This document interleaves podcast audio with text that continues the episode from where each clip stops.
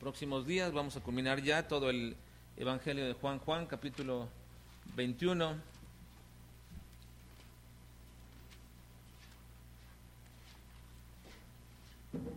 Y estamos hablando de las últimas acciones de Cristo en este mundo, el Cristo glorificado. ¿Cuáles fueron las últimas acciones de Cristo en este mundo? En el entendido no de es lo último que Dios hace o Cristo hace, sino que son las últimas acciones de Cristo aquí en la tierra mientras Él tenía un cuerpo humano, pero ahora ya en este momento glorificado. Así que vamos a ver, la semana pasada nos quedamos en que los discípulos, en el posterior momento de la resurrección de Cristo, estaban totalmente en una actitud de incomprensión, inestabilidad y no tenían absolutamente rumbo. Yo podemos resumirlo como en un punto de desánimo. Acuérdense que el desánimo es quitar todas las ganas y el deseo de continuar lo que estábamos haciendo. Aquello por donde íbamos, aquello que estábamos haciendo, es quitarlo. Ahora, es necesario a veces quitar, cambiar de rumbo, pero esto proviene de una acción de Dios en nuestras vidas que se llama arrepentimiento o reconsideración de las circunstancias de nuestra vida. Pero cuando esto viene por causa de desánimo, entonces evidentemente nuestra actitud siempre será dejar dejar a la mitad, dejar ahí, olvidarnos, ya no seguir, ya no continuar. Pero Cristo se apareció por tercera ocasión a sus discípulos ahora, precisamente para establecer en ellos, en sus últimas acciones, algo que los iba a enrutar una vez, los iba a volver a aquel punto donde quizás ellos no habían entendido para qué estaban, para qué ellos estaban tres años con Jesús. La verdad es que a veces no, no, sé si uno alcanza a ver en los evangelios, pero es muy probable que los discípulos ni siquiera sabían por qué estaban con Jesús aquellos tres, tres años. Así que, ¿qué va a hacer Cristo? Bueno, vamos a ver que Jesús hace tres acciones para volver otra vez a estos discípulos al punto donde Él quería llevarlos de ahí en adelante toda su vida. Y lo primero que vamos a ver, versículos 4 al 14 en esta mañana, serán que los milagros cotidianos manifiestan la gracia de Dios para continuar. Los milagros cotidianos de nuestra vida son una manifestación de la gracia de Dios para proseguir, para continuar. Como he dicho, bueno, ¿cuál era la condición de estos discípulos después de la resurrección de Cristo? Inestabilidad, incomprensión, no había rumbo. ¿Qué esperaban? Se preguntaban, bueno, ¿qué esperamos? ¿Qué sigue? ¿Qué sigue en nuestras vidas? ¿Qué debemos hacer ahora? Al parecer no tenían respuesta a ninguna de estas preguntas. Prácticamente estaban a la deriva, que lo único que podían hacer ellos, o lo único que hicieron fue decir, hagamos lo que siempre hemos hecho, vamos a pescar. Estaban junto al mar de Tiberias y no sabían más qué hacer. Cristo había resucitado, pero ¿qué significaba que Cristo había resucitado? ¿Qué significaba para ellos eso que Cristo resucitó? Al parecer, no habían entendido hasta ahora el significado de la resurrección de Cristo. Cristo les había mencionado muchas veces en su enseñanza y les había dicho en privado varias ocasiones que Él iba a morir y que después iba a resucitar, pero ellos no entendían eso. ¿Qué significa el hecho de que va a morir y que luego va a resucitar. ¿Y qué tiene que ver todo eso con nosotros, este grupo? ¿Y qué vamos a hacer con todo esto? En realidad ellos no conectaban nada de esto. Miren, Marcos 9, 31 y 32 dice, porque enseñaba a sus discípulos y les decía, el Hijo del Hombre será entregado en manos de hombres y le matarán, pero después de muerto resucitará al tercer día. Les estaba explicando lo que iba a acontecer. Ahora, pero ellos no entendían esta palabra y tenían miedo de preguntarle. Es decir, una doctrina tan trascendente, todo lo que tenía que ver con ellos como personas dentro del grupo y lo que iba a trascender en sus vidas, ¿por qué estaban allí? Para ellos no tenía significado. Que Cristo muriera y que luego resucitara, ¿qué significa eso? ¿Qué tiene que ver con nosotros? Ahora, ¿no les parece extraño, hermanos, que tres años con Jesús y ellos no comprendieran el Evangelio?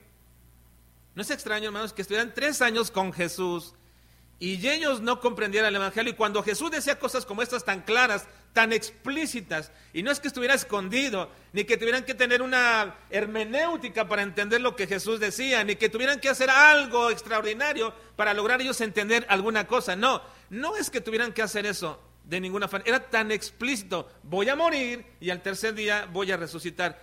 ¿Hubiera sido el momento específico para que ellos dijeran, bueno Señor, hizo ¿Qué va a suceder? ¿Qué va a pasar después de esto? ¿Y qué tenemos que ver con nosotros en todo esto? ¿Y qué vamos a continuar? ¿A dónde vamos? ¿Qué? Nadie preguntó. Nadie preguntó. No, tres discípulos, bueno, no tres discípulos, perdón, este, todos los discípulos durante tres años y no entendían el Evangelio. Porque eso es el Evangelio. La muerte, la sepultura y la resurrección. Pero no son los eventos, sino el significado que eso tiene. La gente conoce el Evangelio. Saben de la muerte, sepultura y resurrección. Toda la gente lo sabe o no lo sabe. Pero eso, el conocer el acto, los hechos, no es el Evangelio. Es lo que significa de manera particular para cada uno y cómo trasciende. Ahora, he estado preparando en los últimos, tiempos, hermanos, un estudio pequeño, un estudio para establecer que la condición de los discípulos que ellos tenían de desconocer el Evangelio estando con Jesús es una condición existente hoy día en muchos creyentes. Es la misma condición discípulos con Jesús, cercanos, comieron, durmieron, anduvieron con Él, iban para todas partes, veían sus milagros, y ellos no entendían qué significaba que Cristo muriera y que Cristo resucitara. No entendían. Ahora, si ellos estaban con Jesús, el Maestro, y aquí va a llevar a cabo todo esto, me pregunto, hermanos, ¿no habrá en nuestra iglesia, en nuestras iglesias, no habrá gente que esté por años y años y años sin entender el Evangelio? Si saben los hechos, saben los hechos, pero entienden el Evangelio, ha transformado sus vidas el Evangelio, las ha cambiado, ha llevado el Evangelio a estas personas a entender y comprender la trascendencia de esto, la muerte y la sepultura y la resurrección de Cristo. Bueno, es una condición existente hoy día también. Decir que ellos no comprendían la trascendencia de la muerte, sepultura y resurrección de Cristo es un hecho, no la entendían ni los discípulos más cercanos a Jesús, ni siquiera Pedro, Juan y Jacobo, que eran los más cercanos a Jesús, que probablemente por temor a preguntarle entre todos ellos, de decir, bueno, ustedes están cercanos con ellos y no pueden entender, no querían evidenciarse, pero ni siquiera esos tres discípulos tan cercanos a Jesús lo comprendían. Miren, Juan 28 y 9 dice, cuando fueron Pedro y Juan ah, corriendo hasta el sepulcro, y entonces entró también el otro discípulo que había venido primero al sepulcro y vio y creyó, y luego dice, porque aún no habían entendido la escritura que era necesario que Él resucitase de los muertos. No la habían entendido todavía. Así que hermanos, a pesar de que ya se había aparecido Cristo dos veces, Cristo resucitado dos veces a ellos, ahora en esta tercera ocasión, aquí junto al mar de Tiberias, Cristo hace o va a hacer algo que los va a guiar, les va a mostrar el rumbo, va a afirmar sus corazones, va a afirmar sus pensamientos y les va a dar sentido al camino que ellos deben seguir el resto de sus vidas. Les va a decir qué es lo que ellos deben de hacer en adelante el resto de sus vidas. Y ahora lo que Cristo hace con ellos en esa ocasión es lo mismo que el Señor sigue haciendo con todos nosotros todos los días. Todos los días. Es lo mismo. Solamente que a veces estamos tan sumidos en nuestras preocupaciones, en nuestras luchas, en nuestros esfuerzos, estamos tan, ensimismados en nuestra condición, que a veces no alcanzamos, hermanos, a observar lo que Cristo sigue haciendo y que hizo con sus discípulos. Estamos tan empecinados y esforzados por alcanzar metas y propósitos que perdemos la visión de un Señor que tiene cuidado y atención por sus discípulos. Perdemos esa visión. Tenemos a un Señor que tiene cuidado y atención por sus discípulos. Y esto es lo que vamos a observar en esta mañana. Un Señor que tiene cuidado y atención por sus discípulos. Cristo les dijo antes de irse de este mundo en forma física transformada, les dijo, he aquí, yo estoy con vosotros todos los días hasta el fin del mundo. Mateo 28, 20. He aquí, yo estoy con vosotros todos los días hasta el fin del mundo. Ahora, ¿Fue esta promesa exclusiva para los discípulos? ¿Solamente para los discípulos? Evidentemente no, porque le dice que hasta el fin del mundo. ¿Cómo podrían ellos entonces seguir Pedro, Juan, Jacobo y todos los demás discípulos hasta el fin del mundo? No, está hablando, y esta es una declaración extensiva para todos aquellos discípulos en ese momento, pero para aquellos también que habrían de venir después de ellos. He aquí, yo estoy con vosotros todos los días hasta el fin del mundo. Esta declaración tiene una trascendencia enorme y era darles a conocer que no existiría nada en sus vidas, en la vida de estos discípulos ni los posteriores que les seguirían, que no habría nada donde ellos estuvieran siempre o llevaran a cabo, donde estuvieran solos. Él estaría con ellos. Es precisamente que Cristo les dice, no les voy a quitar el dolor, pero voy a estar con ustedes en medio del dolor. Si ustedes tienen escasez, si están en peligro, si están en tristeza, si tienen pérdida, desaliento, si tienen temores, si tienen enfermedad y aún hasta les venga la muerte, sepan que estoy con ustedes hasta el fin del mundo. Así que, sabiendo lo que va a pasar y va a acontecer, y que algunas veces por su pura gracia y bendición Dios suplirá, otras veces nos fortalecerá en medio de los momentos, pero según el plan soberano, dice el Señor, siempre estaré con vosotros. ¿No es suficiente, hermanos? Les pregunto. Yo sé que si le preguntara a usted, ¿a qué le gustaría a usted más?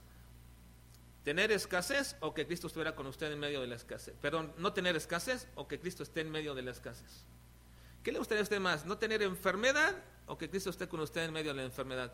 Pienso que la mayoría de nosotros diría, bueno, estaría mucho mejor no tener ni escasez, ni enfermedad, ni problema, ni nada de eso. Pero entonces, si, si esta es la condición, no hemos entendido todavía la bendición y la gracia de que Cristo esté en nuestras vidas. No hemos entendido el Evangelio todavía. Pensar que el Evangelio es la ausencia de nuestros problemas o de circunstancias, e inclusive el Evangelio es la única solución para no condenarnos, es no entender la grandeza de la persona de Cristo. A veces solo centramos el punto en la evangelización diciendo, creyendo en Cristo no te condenarás, pero no formamos la, la, idea concreta de que Cristo es el todo y necesario y es la gran bendición de nuestras vidas. A veces ponemos la vista más en el resultado que en la persona que lo provoca. Pero entender el Evangelio, hermanos, es centrarnos en Cristo. Así que, hermanos, sin Cristo, sin Cristo, hermanos, nuestras tragedias serían terribles. Sin Cristo nuestras carencias serían grandísimas. Sin Cristo nuestras circunstancias serían funestas. Ahora, Cristo le va a demostrar esta grandeza de que Él siempre estará con ellos, a veces supliendo y a veces fortaleciendo, pero nunca los dejará. Gózate en eso, hermano, porque muchas veces, muchas veces nos suple, y lo ha hecho tantas veces, pero otras veces no lo hace. Y aun cuando nos suple está ahí y cuando no lo hace también está allí y eso debe ser la fortaleza de nuestras vidas. Debe ser el momento de nuestras vidas más glorioso. Así que, ¿cómo lo va a hacer el Señor? Bueno, se los va a demostrar ahora, en esta ocasión, a sus discípulos sin rumbo, sin visión, sin aliento, sin ganas de continuar. Se los va a demostrar haciendo cuatro milagros ese día con ellos. Ese día hará cuatro milagros en sus vidas para hacernos volver a la realidad espiritual que debemos vivir. Hermanos, nosotros ya no vivimos por vista. Desde el día que Jesucristo a nuestra vida vino a nuestra vida, ya no vivimos por vista por fe, viendo lo que otros no ven, viendo la mano de Dios sobre nuestras vidas. Algunas veces disciplinándonos y otras veces fortaleciéndonos, pero ya no es lo mismo que antes. Estos tres años en la vida de los discípulos, habían ellos empezado a ser entrenados en una realidad espiritual. Tu vida ya no es la realidad de este mundo, hay una realidad espiritual.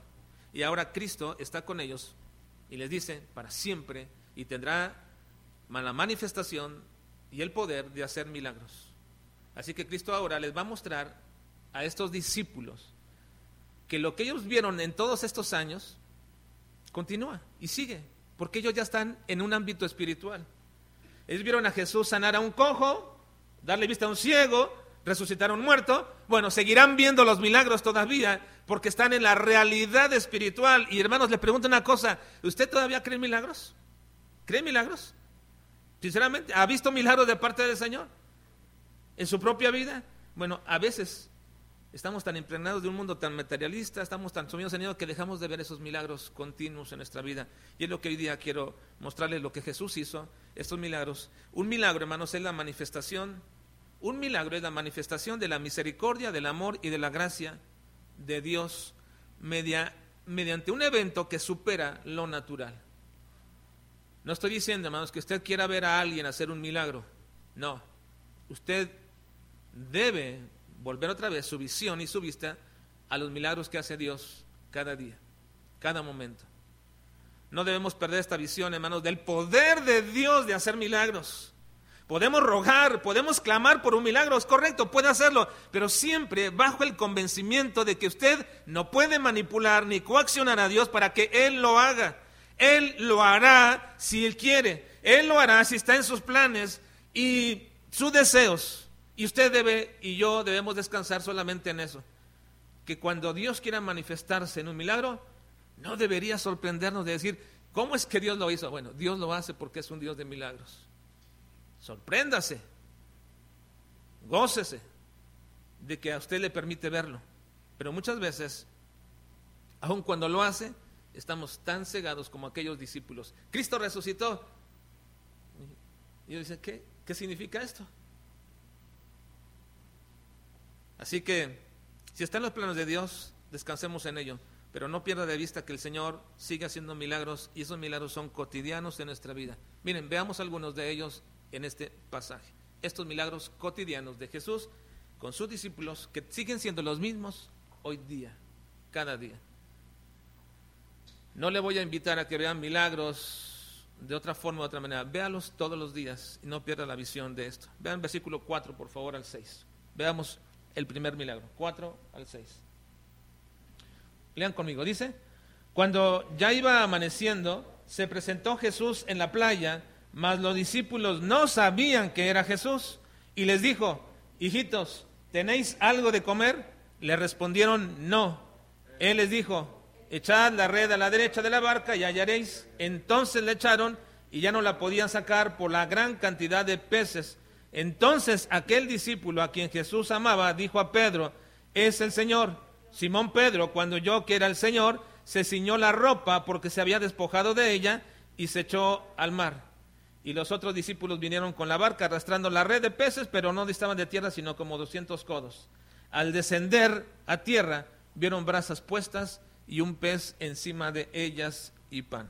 Ahora, este primer milagro, hermanos, pues es evidente aquí. No habían pescado nada, tenían hambre, toda la noche pescando, estaban desconsolados. Llega Jesús y les dice, ¿tienen algo de comer? Dijeron, no tenemos absolutamente nada. Así que los manda a pescar. Pero cuando ellos regresan, ¿qué encuentran ahí en la, en la playa?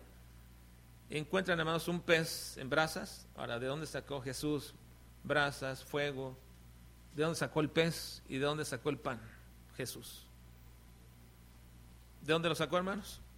Bueno, el texto no nos dice dónde, de ninguna forma nos dice de dónde sacó Jesús, pero lo sacó Jesús del único lugar donde Jesús saca todas las cosas, de donde sacó alimento para cuatro mil personas, alimento para cinco mil personas, pan y peces que sobraban canastas. Este milagro, hermanos, que ellos observan en esta mañana, es un milagro de provisión. Un milagro de provisión. Cuando Cristo se presentó con ellos en la playa, no tenían nada que comer. No habían pescado nada. Definitivamente, este fue un acto de provisión de parte de Dios para sus discípulos. No tengo que explicarles mucho este milagro, porque creo que todos hemos sido objetos de este milagro muchas veces. ¿No? No puede mentir, hermano. Pero quizás te lo ha olvidado. Eso sí sucede. Hemos sido objeto del milagro de la provisión muchas veces. Cuando no había nada, ahí estaba la provisión de Dios. Incluso, no sé cuántas veces ustedes le han pasado, pero no, no necesariamente alimento, sino cosas que necesitamos en el momento. Yo he viajado muchas veces, hermanos, he, viajado muchas veces, mucho tiempo en, en, mi vida, en todo el ministerio, y a veces me he quedado en lugares desérticos, a veces se ha descompuesto el, el, carro, alguna cosa, me he quedado ahí, y siempre, de alguna forma, Dios me provee cómo salir del momento. A veces, ya en el momento de la desesperación, ahí llega alguien que sabe cómo hacer para arreglar el asunto, para proveer, para dar. De alguna forma, Dios nos provee. No solamente el dinero, no solamente las cosas, no solamente la comida. Dios siempre está ayudándonos de alguna forma y de alguna manera proveyéndonos una y otra vez. Y creo que muchos de ustedes han sido objeto de, la bendición de Dios, donde Dios ha usado a personas o ha usado a circunstancias. Y podría tener muchos ejemplos de mi vida desde la niñez para decirles cómo Dios lo hizo una y otra vez, pero basta con que ustedes recuerden la última vez que pasó con ustedes ¿Cómo proveyó Dios para esa necesidad que tenías? No olvides, no olvides lo que Dios ha hecho por ti, cómo te ha provisto. Tendemos o tenemos una tendencia siempre a olvidar. Somos muchas veces como aquellos discípulos que abandonaron a Jesús después de haber recibido el milagro de alimentación donde cinco mil personas, sin contar mujeres y niños, comieron, se saciaron y hasta les sobró para llevar. Y después ya habían olvidado lo que Jesús había hecho con ellos.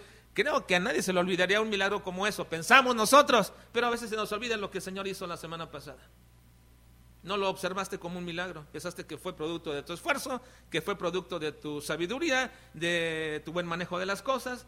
Pensamos estas cosas, pero Dios ha manifestado de manera milagrosamente una y otra vez, proveyéndonos, usando personas, usando circunstancias. Dios ha provisto.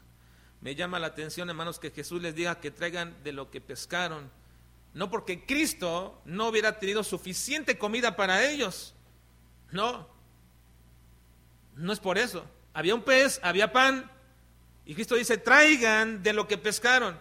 Pero no es porque no hubiera sido suficiente para ellos con lo que Jesús hizo o que bien se le hubiera acabado el poder a Cristo para poder seguir dándoles más. No, creo que sencillamente es un ejemplo del propósito de los milagros siempre incentivar nuestra fe y hacernos mirar que cada cosa que tenemos y disfrutamos es siempre el resultado de un primer milagro. Miren, hoy tú lo ves y dices, bueno, aquí yo no, veo un milagro del Señor en mi vida porque tengo esto, ya, pero no veo aquí un milagro. Pero eso fue resultado de un primer milagro. Siempre. Cada cosa que hoy día disfrutamos, cada cosa que hoy día tenemos, es la extensión del primer milagro de Dios que hizo en tu vida es la mano de Dios proveyéndote ese trabajo que no tenías, o esas ventas que no pudiste hacer, o aquel negocio que te, salió bien y que gracias a la pura bendición de Dios lo tienes, aquella bendición inesperada. Y de ahí se deriva todo lo que hoy podemos disfrutar. Esos peces que comieron después, todos ellos, era el resultado de la gracia la misericordia y del poder de Dios para estos discípulos. ¿Podemos nosotros ignorar que Dios es un Dios de milagros, hermanos? No deberíamos. Lo sigue haciendo y nos sigue proveyendo una y otra vez. Y hay de nosotros y de nuestra ingratitud que olvidemos que todo lo que tenemos es provisto de la mano de Dios. Siempre. Usando personas, usando circunstancias. Pero Dios no lo da.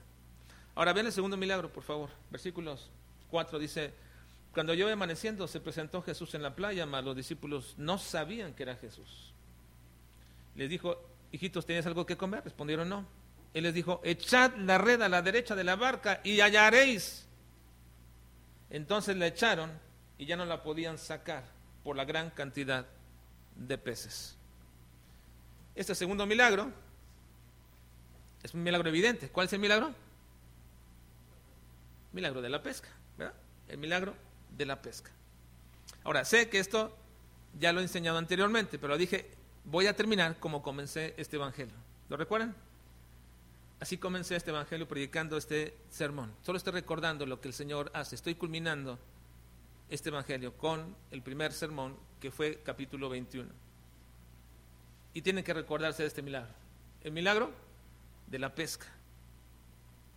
Toda la noche no pescaron.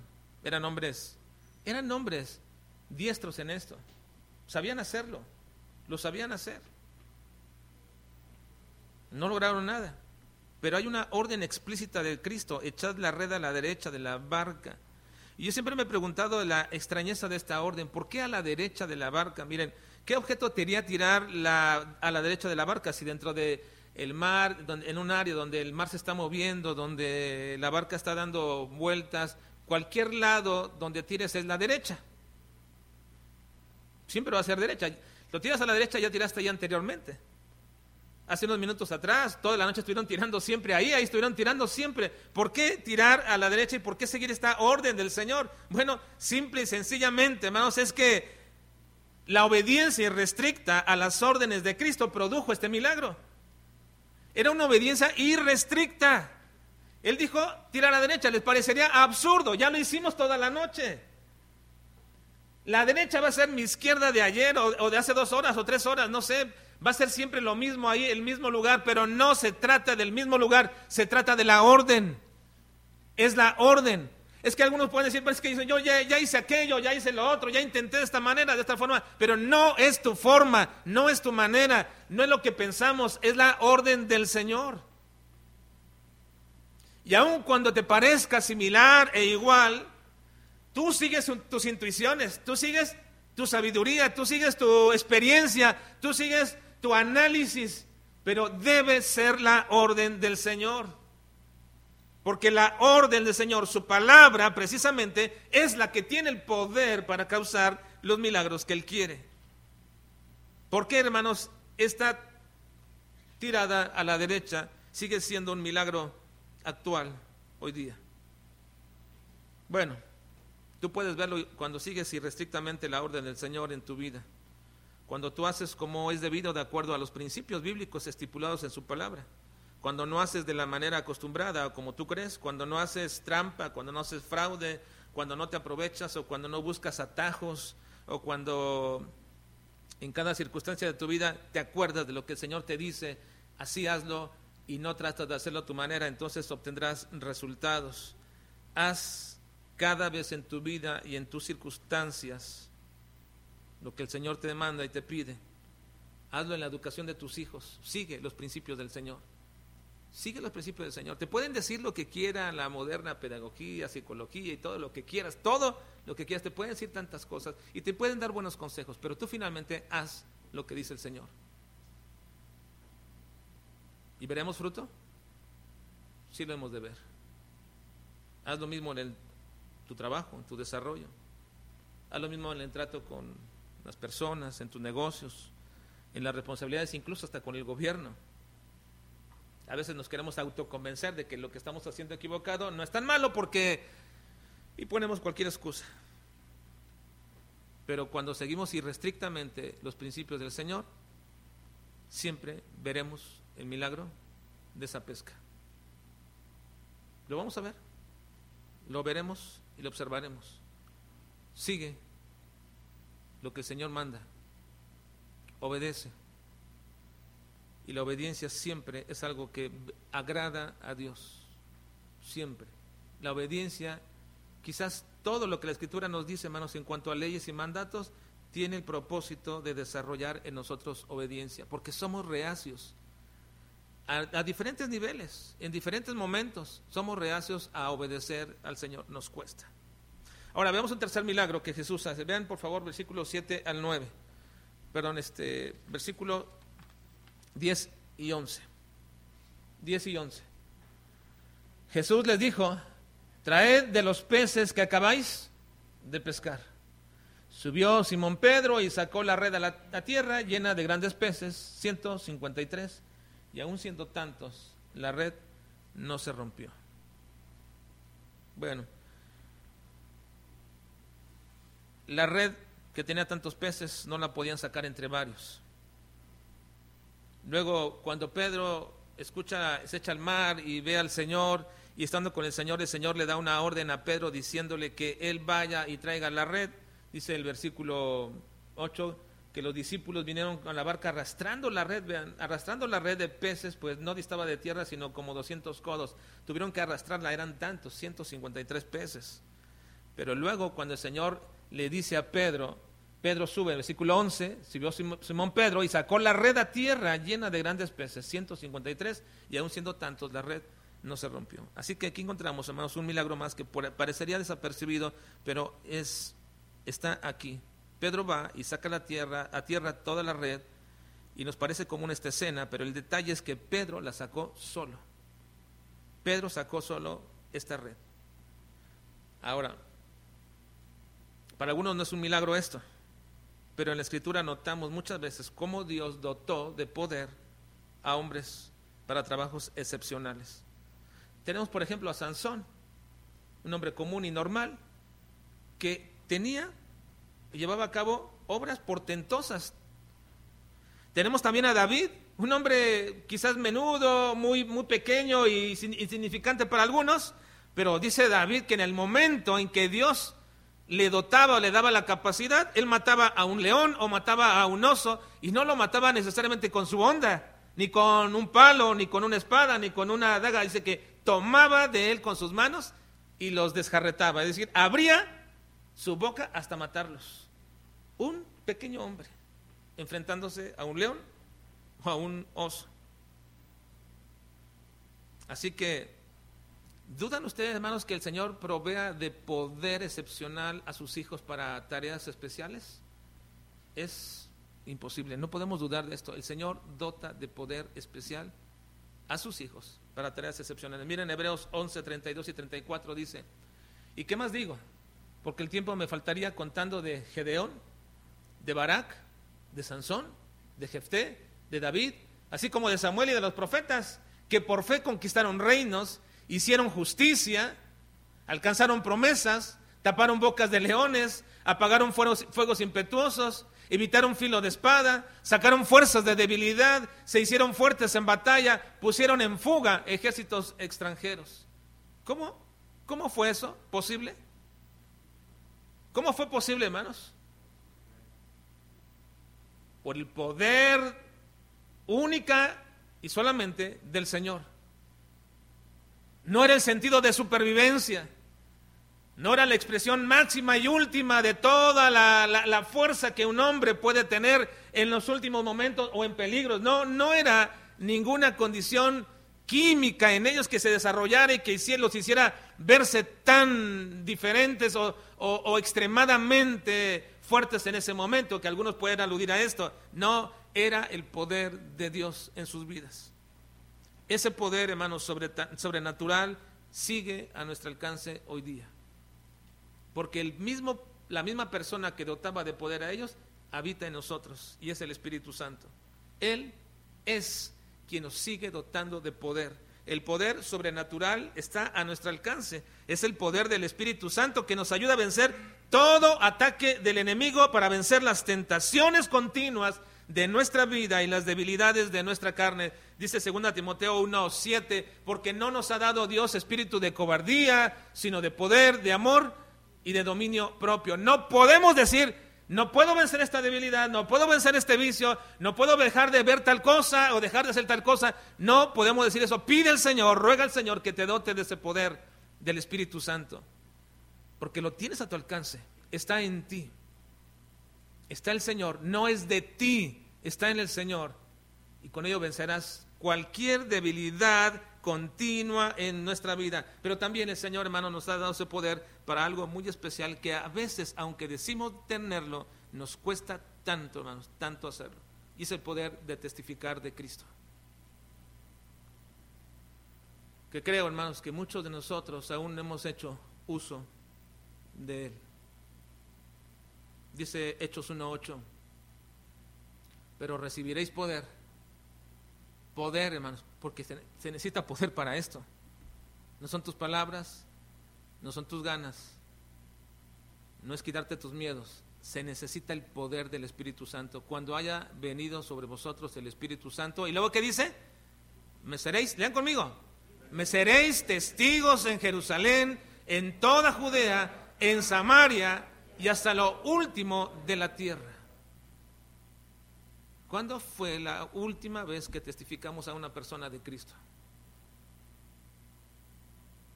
No importa si te cerró la puerta, no importa si no te dejó seguir, pero ¿cuándo fue la última vez que te decidiste, rompiste ese momento y dijiste, oiga, me gustaría compartir algo de la palabra del Señor? ¿Cuándo fue ese último momento? Este es el poder, hermanos, que tenemos hoy día. Es un milagro del Señor. Cada vez que tú usas este poder, estás viendo un milagro del Señor en tu vida. Culminemos. Versículo 11. Subió Simón Pedro y sacó la red a tierra llena de grandes peces. 153. Y aún siendo tantos, dice Juan, se sorprende, aún siendo tantos, la red no se rompió. Siendo tantos, la red no se rompió. Así que aquí encontramos otro milagro, porque mismo Juan se sorprende, siendo tantos peces.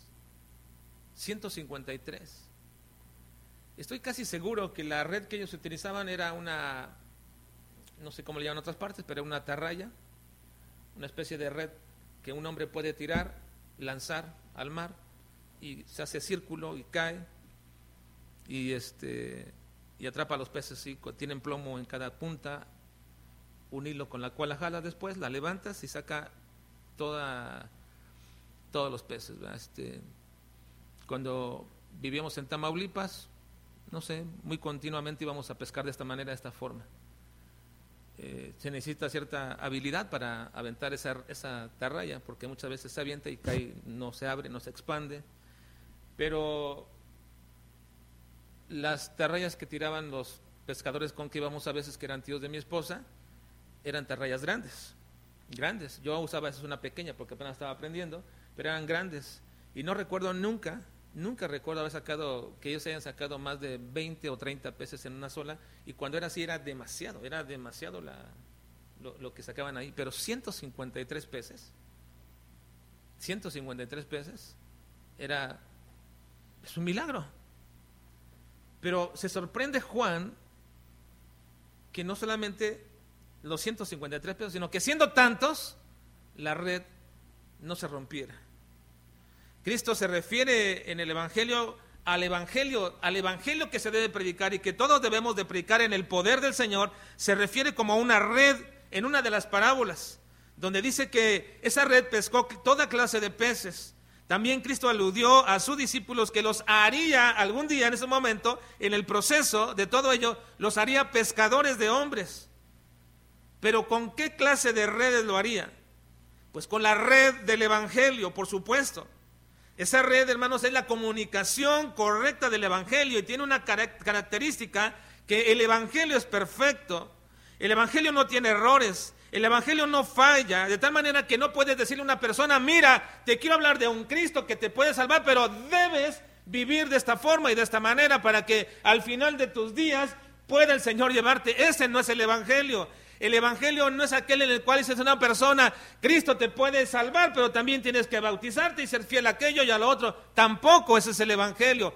El Evangelio del Señor Jesucristo solamente pone a Cristo como el único y verdadero dador de la vida eterna. Y no solamente eso, sino que la mantiene siempre fiel por su promesa, porque Él es siempre fiel.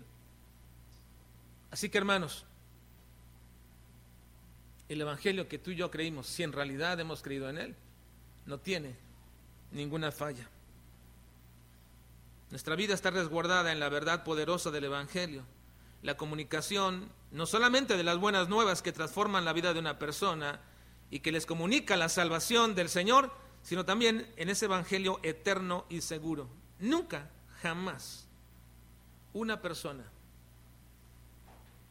nunca, ninguna persona podrá ser condenada si ha creído verdaderamente en Jesús. Nuestra salvación está segura en Cristo. Nuestra salvación está segura en el Señor por la eternidad. ¿Por qué? Porque la red del Evangelio nunca se rompe. Nunca se rompe. Nunca perderás esa seguridad de salvación en el Señor. Eso es lo que ejemplifican todos estos cuatro milagros. Una red que no se rompe. Tenemos una red que nos lleva seguros hasta la salvación. Ahora, si tú piensas que el Evangelio solamente es haber entendido lo que testificó alguien, te equivocas. No es eso. Ese es el inicio del Evangelio.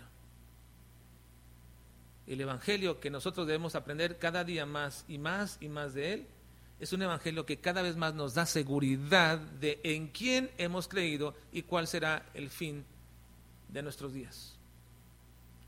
En el proceso que yo conozco más este evangelio, conozco más al Señor. Y mientras más conozco a mi Señor, cada vez estoy más seguro en sus manos. Una red que nunca se rompe. Tenemos esa red que nos llevará seguros hasta la salvación eterna en el Señor. Porque la red con que el Señor nos atrapó jamás se rompe. Pablo dijo en Romanos 1:16, porque no me avergüenzo del Evangelio, porque es poder de Dios para salvación a todo aquel que cree, al judío primeramente y también al griego.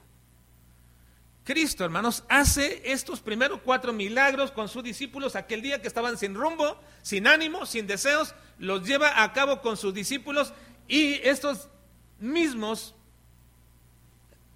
eh, milagros son los que sigue haciendo Cristo todavía con todos nosotros. Él nos sigue dando provisión.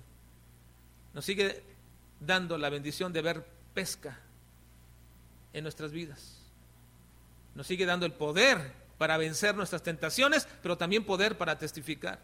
Y nos sigue sustentando con esa red que nunca se rompe, manteniéndonos seguros hasta el día de nuestra redención. Esta es la primera de las acciones que Cristo realizó en aquel día para afirmar a sus discípulos. La próxima ocasión veremos la segunda acción que hace para volvernos al rumbo y al camino y para levantarnos. Hermano, hermana, si estás desanimado, si estás perdiendo el rumbo, si estás pensando en cualquier otra cosa menos en proseguir en tu vida espiritual o continuar, bueno, tienes que observar, tienes que aclarar tu visión y observar que Dios sigue haciendo milagros cotidianos todos los días. Y eso te debe mantener que estás en una dimensión diferente ya, una dimensión espiritual, donde puedes observar cómo Dios actúa en su mano poderosa sobre tu vida. Vamos a orar, por favor.